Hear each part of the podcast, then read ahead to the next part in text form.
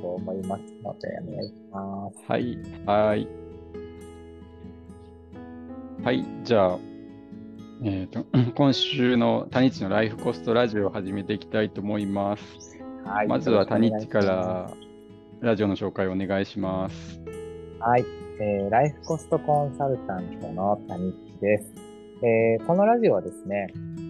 えーミニマムライフコストやお金に向き合いながら自分の人生の選択肢を広げるような情報をお送りしております。はい。僕自身はですね、ミニマムライフコストを出すお手伝いをしながら、まあ、お金と向き合って人生と向き合うような、えーサポートを今活動としてやっています。よろしくお願いいたします。はい。よろしくお願いします。はい、そして私、まこっちゃんはフルタイムのサラリーマンのまま、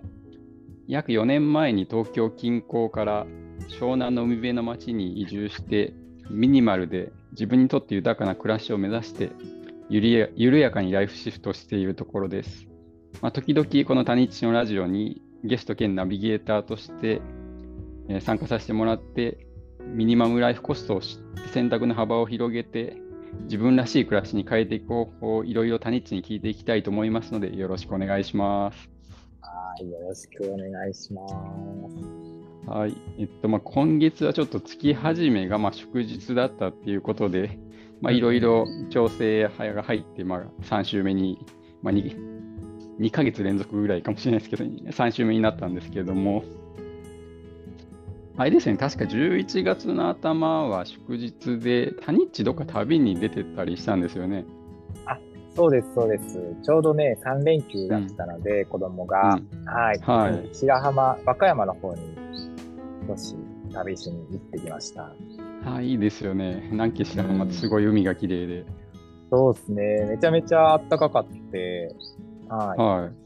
い。泳ぎはしなかったですけど、チャポチャポできました。あーあー、なるほど。なんか、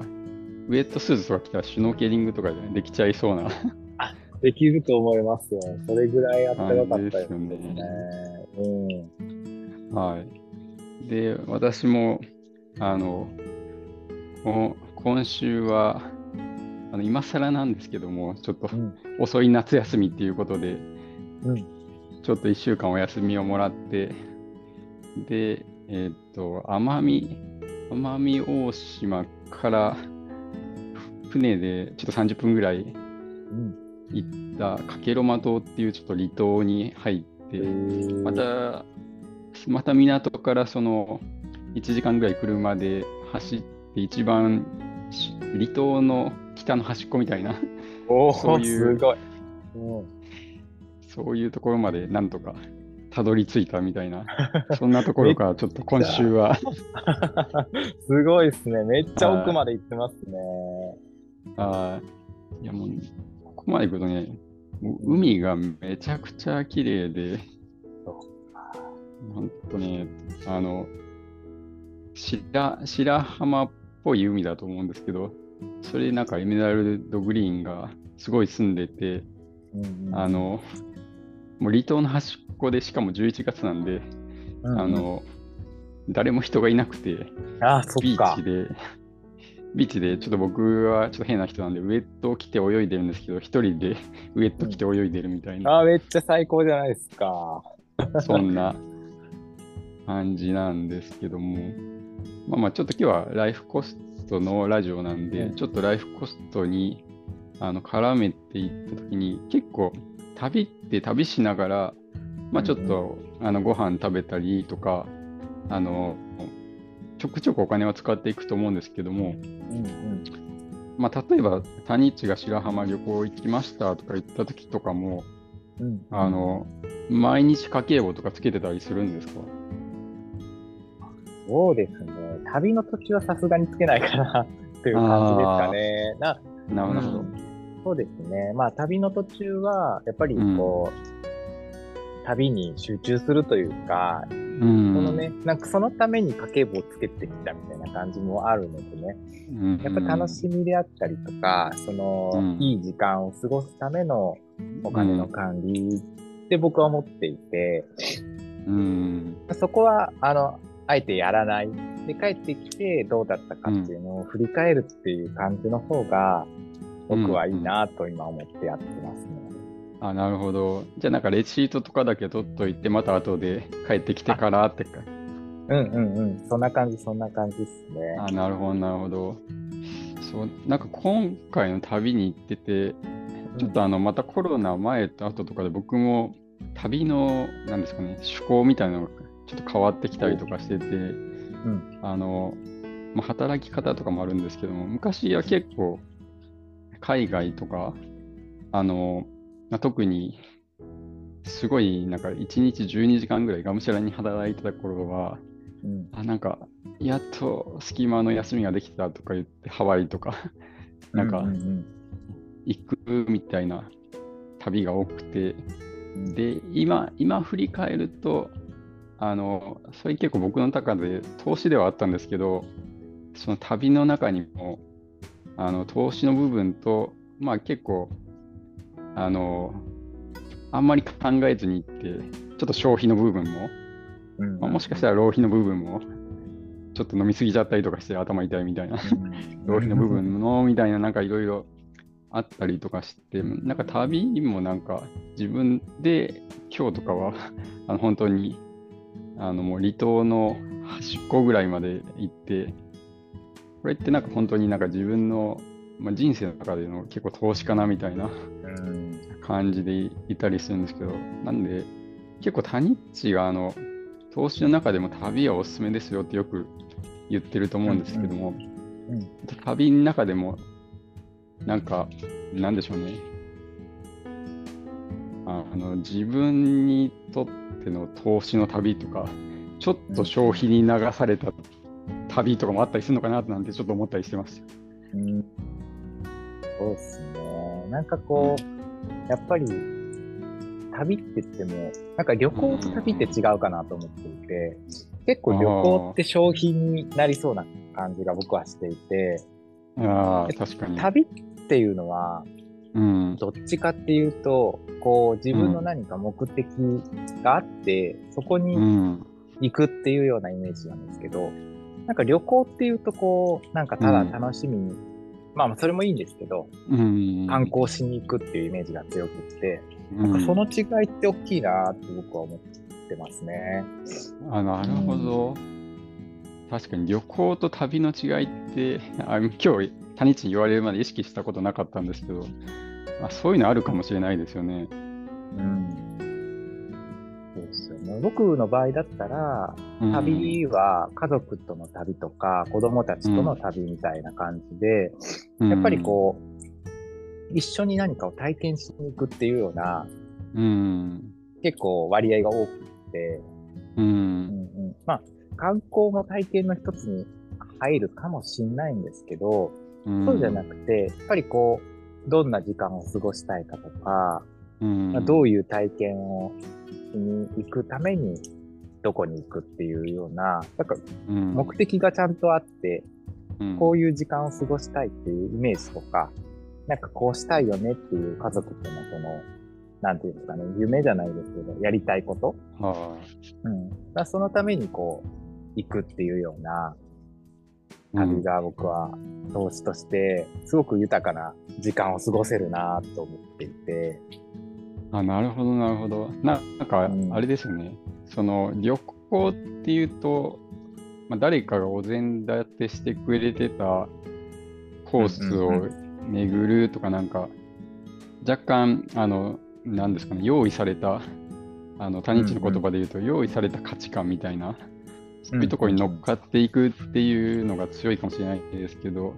うん。今、谷地が言ってるのを聞いてると、あ、なんか本当に自分の価値観で、あの自分から動いていくみたいな、なんかそんなイメージしましたね、すごい。う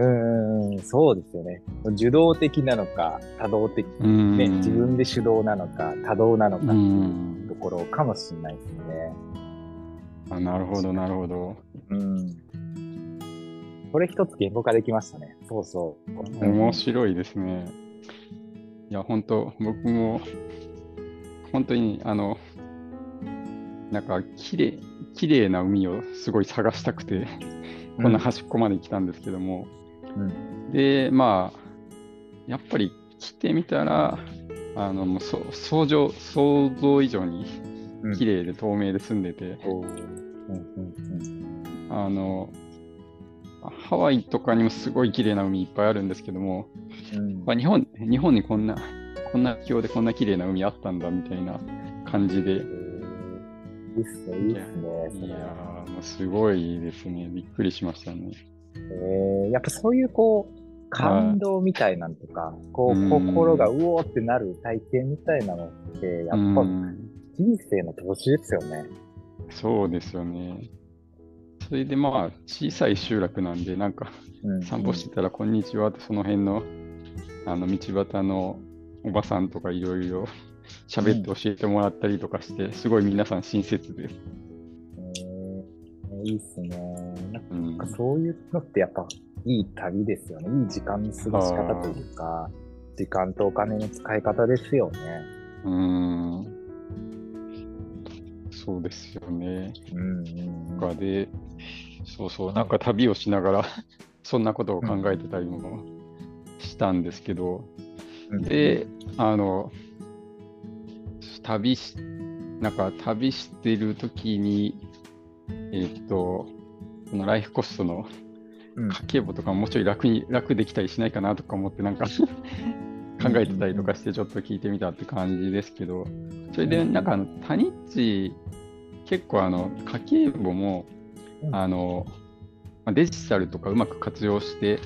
あうんの効率的にやっていきましょうみたいな話もちょくちょくラジオで喋ってると思うんですけども、うんその辺もちょっと聞いていきたいなと思ってて、うん。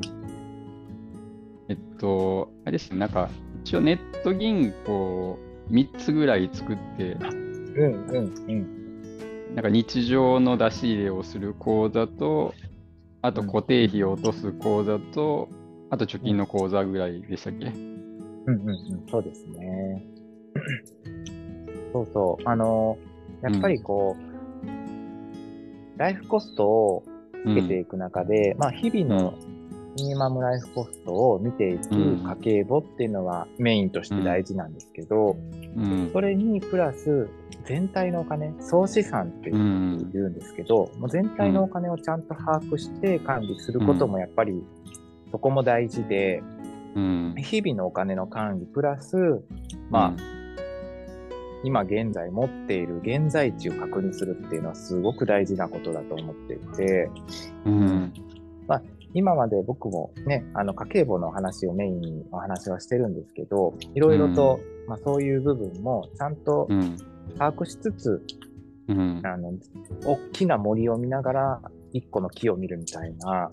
イメージで、はいはいはい。うんうん、お金を管理するのがすごく大事なことかなと思っていて、うん。まあ、それで、ただ、その、ね、昔だったら通帳とかってめっちゃ管理するの、またわざわざ記帳しに行って、どうだこうだっていうのはすごく大変だったんですけど、もう今はね、ネットタンクがめちゃめちゃ広がってきて、まあ普通にスマホで常に総資産、今の自分の思っている資産っていうのをすぐに管理できるようになっているし、見れるようになっているので、まあ、そこがすごく活用するべきところだし、うん。アプリとかでね、あの、銀行を連携できるじゃないですか。まあはい。そこをちゃんと使って、あのーそうですね、常に全部を見ながら、日々お金を使っていくと、かなり、はい。なんでしょう、ミニマムライフコストを知っている上で管理していくと、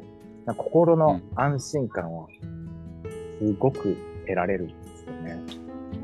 あなるほど、なるほど。あの、まあ、全、その、アプリ、えっと、銀行を3つぐらいにしてると、すぐ自分の総資産みたいなものがわかるんで、それとミニマムライフコストを付き合わせて、あ今これぐらい、まあ、人生に余裕があるんだみたいな。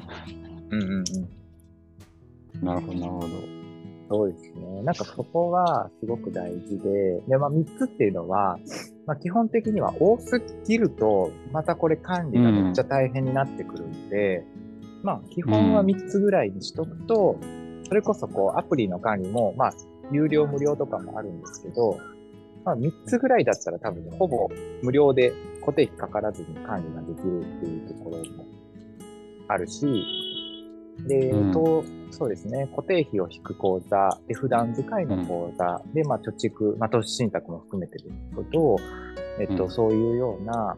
あの、貯蓄の口座っていう3つに分けていくことで、うん。あの、使い分けもできるし、管理もすっごくしやすいんですよね。うん。あなるほど。なんかすぐ見える化されるって感じですかね、自分の資産が。そうですね。使っていいお金はこれぐらいあるから、じゃあ、うん。まあ、旅に、例えば今回の話だと、あうん。この旅でこれぐらい使えるなとか、うん。それもちゃんとわかるし、固定費を、あの引き落とすのも、ミニマムライフコストでね、しっかり固定費を全部出して、それをミニマムにすることで、毎月いくら固定費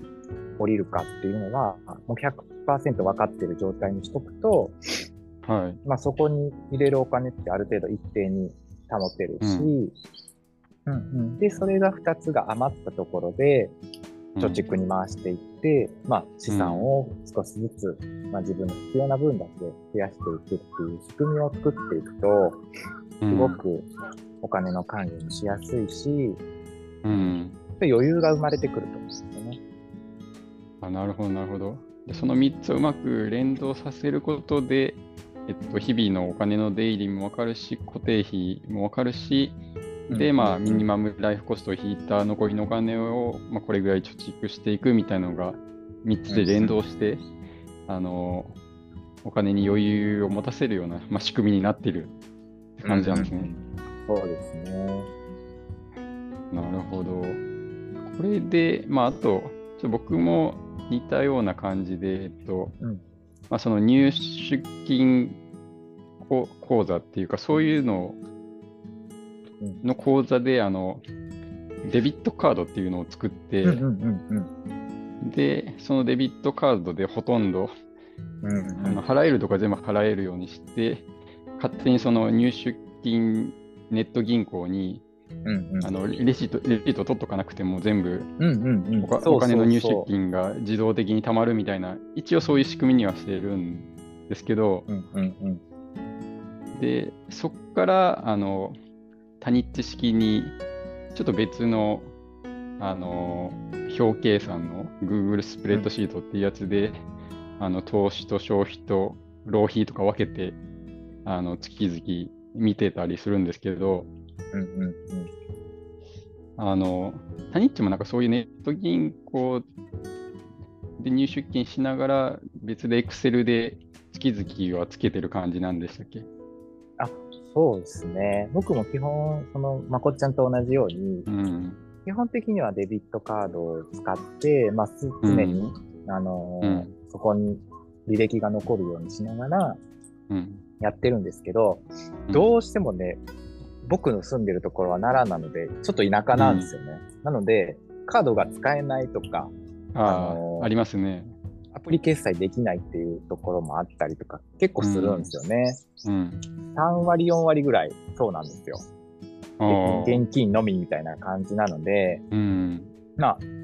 行く店を選ぶっていうのが選択肢の一つなんですけど、ややっぱりその現金とカードっていうところが結構ごちゃごちゃになっちゃうと、はい、なかなか管理しづらいので、やっぱり最終的には家計簿にまとめるっていうのが大事かなと思ってます。あ、なるほど、なるほど。そのカードで全部カバーできないので、Excel でまとめてるみたいな。うん、あなるほど。あとはもうカードははい。自分の価値観で、やっぱり投資消費浪費に分けていくので、カードの履歴っていうのはもう使った分だけしか出てきてないので、うん。自分のその価値観を確かめる上でも、家計簿に3つに分けるっていうのはすごく僕は大事かなと思ってるので、はい。まあそこもメリットとしてあるかなとう思ってん。ますね。うんうん。そうなんですよね。僕もまあ、なんで、あのレシートの代わりに あの銀行口座を使ってるみたいな、うんんそういう感じで、まあ、欲を言えば、その銀行口座をなんかうまくうまくアプリとか連動させて、アプリでなんか投資とか消費とか浪費とかラベルがついたら、うん。まあ、自動的になんか計算してくれるみたいなのがあっったらいいなと思うんですけど、なかなかね、そこまでは探しきれてなくて、なんかそういうのやってる人とかいないですか？えー探し、僕は探したんですけど、結局ね、あなくて、ーやっぱないですよね。ないですね。やっぱりそこ、なんかこう自動でっていうのが、やっぱりこう、うん AI のできるとことできないところの差かなと僕は思ってうんて、やっぱりそこ、人間の判断、僕たち個人的なこうんう感情とかも入ってるじゃないですか、価値観って。いろんな価値観って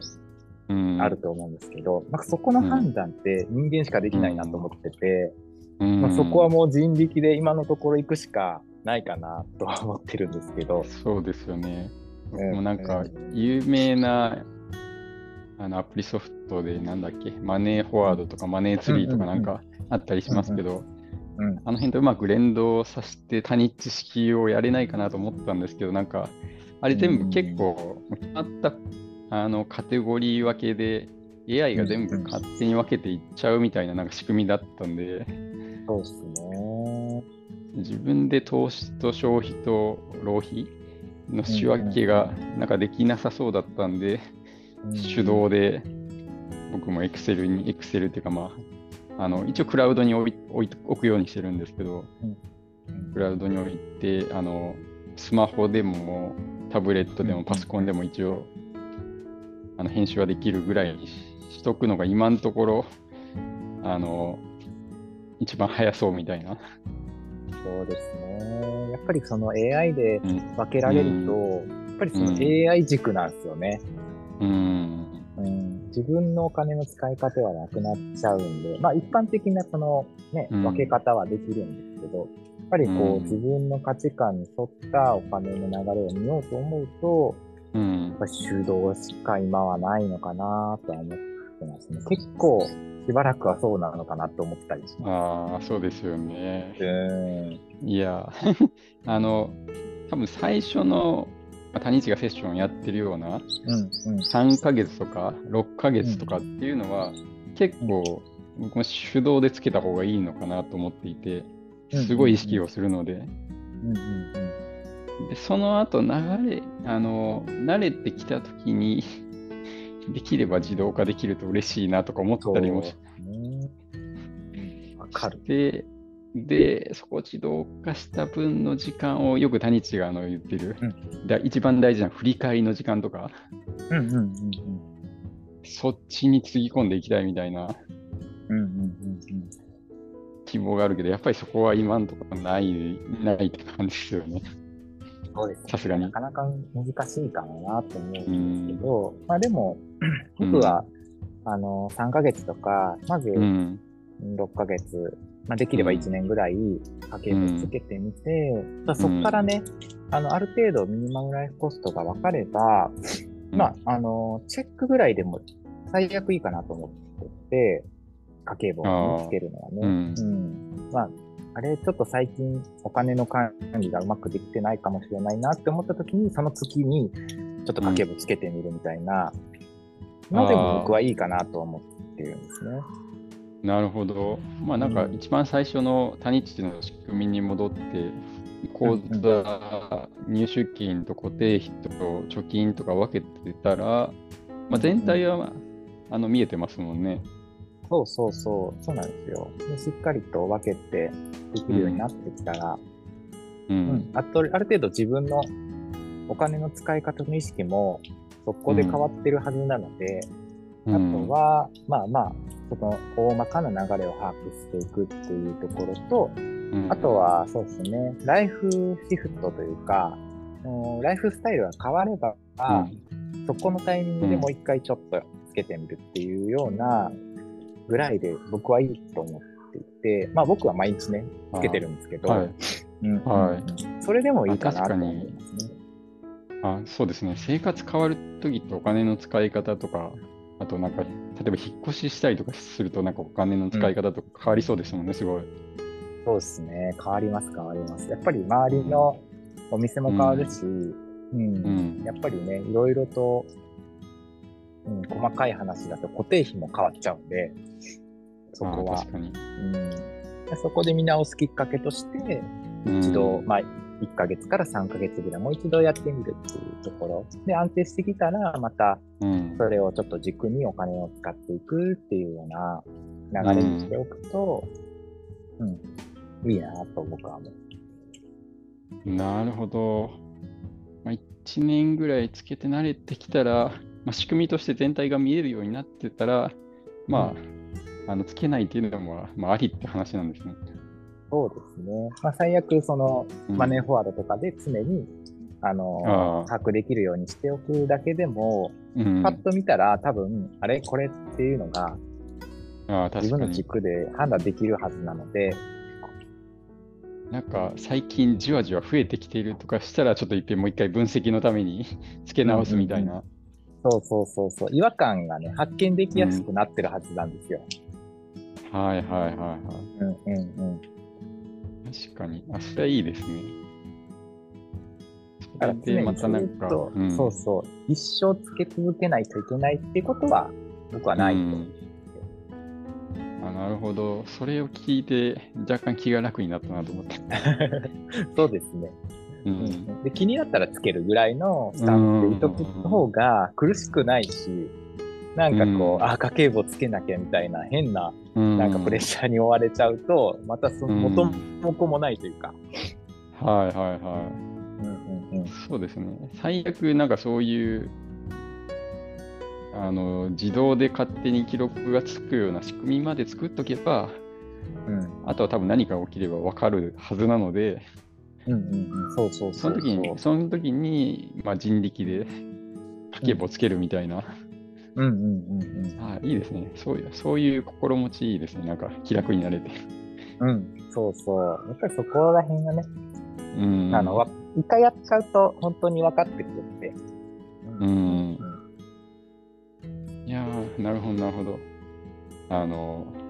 そう、これ、ちょっと、あの手動で、あの、スプレッドシートとか付け出して、これずっとややんのかなみたいなのがちょっと若干そう、ありますよね。心配になってたところなんで、あ、なんかうん、うんだいぶ今日は気楽になれてよかったなと思ったりします。大事なのは本当に仕組み化ですね。自分の心のうん理解と仕組みをうまく活用する。この二つですね。なるほど。ありがとうございます。で、まあ、今日もいろいろ、あの、旅の話から、あの、家計簿の、まあ、効率化とか自動化っていう流れで、まあ、いろいろあの話させてもらったんですけども、まあ、そろそろ結構いい時間になってきたかなっていうところで、えっと、多分、谷地は今、グループセッション2個ぐらいやってるんでしたっけ ?2 グループぐらい。えっとですね、1グループなんですよ。えっと、うん、グループセッション今、最終段階に入ってて、3ヶ月目で、うん。そろそろみんなでミニマムライフコストを出すぞっていうようなうん。ステップに行き行っているのと、また、あの、そうですね、12月にスタートする募集、12月、ちょっとこう、切りが良くないので、もしかしたら1月スタートになるかもしれけど、あーなるほどまたグループセッションを募集しようと思ってます。ただ、グループセッションはですね、今、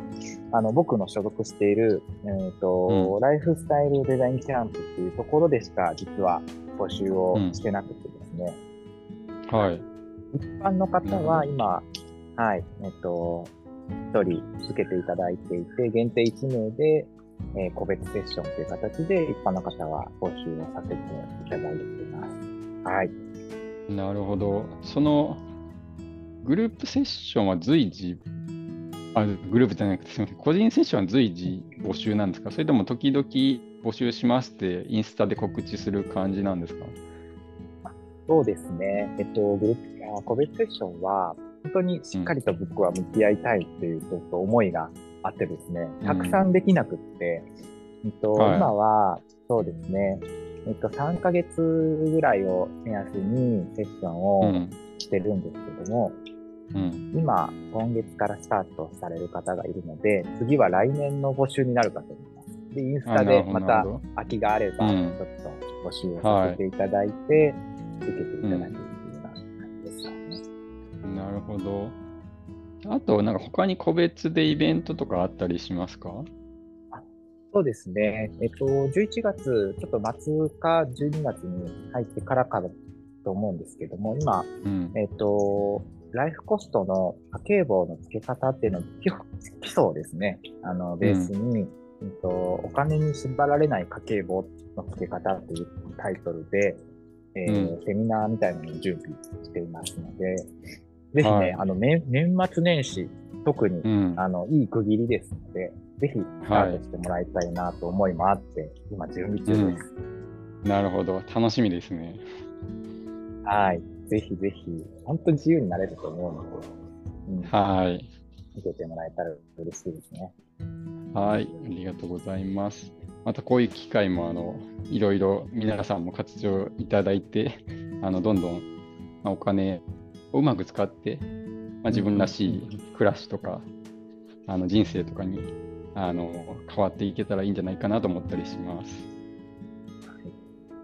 はい。じゃあ、まあ、って言っててもすぐ、すぐ30分ぐらい経っちゃうんですけど、早いですね、これいつも。ああ、本当に。